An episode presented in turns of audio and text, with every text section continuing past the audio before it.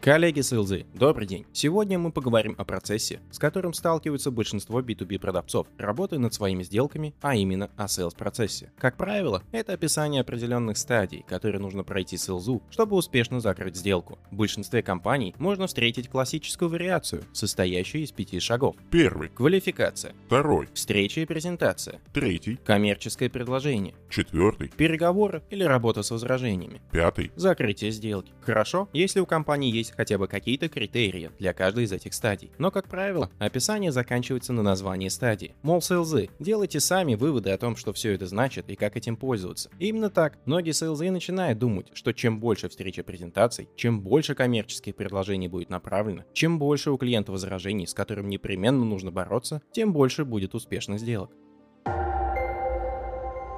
История появления концепции sales-процесса проста. Нельзя управлять тем, что невозможно измерить. Ранжируя сделки по стадиям, компании получили возможность более качественно прогнозировать уровень продаж и оценивать успехи конкретных продавцов. Чем больше сделок находится на последних стадиях, тем большая вероятность закрыть сделку к определенному моменту. А значит, есть возможность оценить, насколько мы близки к выполнению плана по продажам. Нельзя управлять тем, что невозможно измерить. Но давайте на секунду спросим, а что именно оценивает типичный sales-процесс? Он оценивает, сделал ли sales то или иное действие в процессе продажи клиенту, что автоматически двигает сделку на следующий этап. И на основании того, что сделал sales, мы оцениваем вероятность сделки.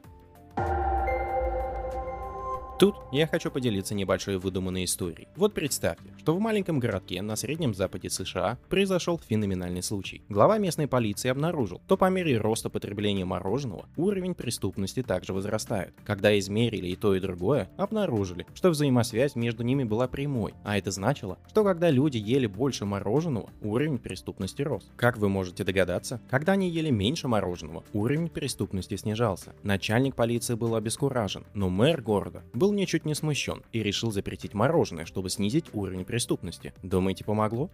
А удивление нашего первого героя сменилось пониманием, что у этих двух переменных, уровня преступности и потребления мороженого, должно быть что-то общее. Обе этих переменных были связаны с температурой на улице. Когда становится тепло, например летом, удлиняется световой день. Люди чаще и дольше гуляют. И на улице оказывалось больше плохих парней и девушек. Также люди чаще наслаждаются мороженым, типичным летним лакомством, а зимой все наоборот.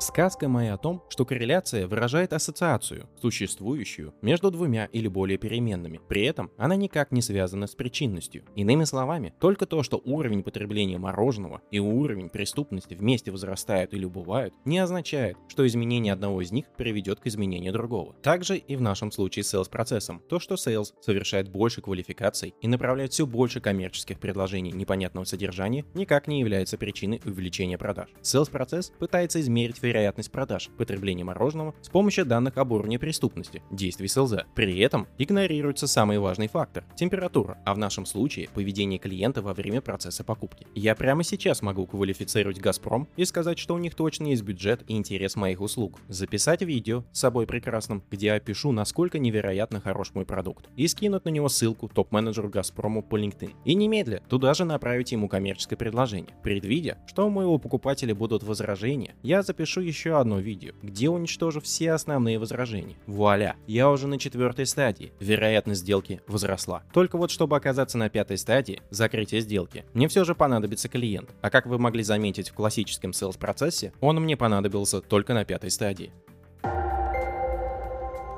Надеюсь, что из моей саркастической заметки стало понятно, что для оценки успешности хода сделки нужно пользоваться не описанием того, что Sales сделал, а поведенческими индикаторами клиента, которые могут свидетельствовать о том, что клиент перешел на следующую стадию в процессе покупки. Не следует забывать, что в первую очередь это клиент покупает, и только потом Sales продает, и никак иначе. Именно поэтому Sales и компании должны понять, через какие стадии клиент проходит во время процесса покупки, какое поведение с высокой долей вероятности говорит о том, что клиент перешел от одной стадии к другой, и уже под это разрабатывать инструменты, которые будут подталкивать клиента шагать быстрее и увереннее в этом процессе. Измерять нужно не то, что мы сделали, а то, насколько наши действия привели к тем или иным действиям клиента. Успех B2B продажи зависит от способности селза сопровождать клиента в процессе покупки, а не от следования селс-процессу.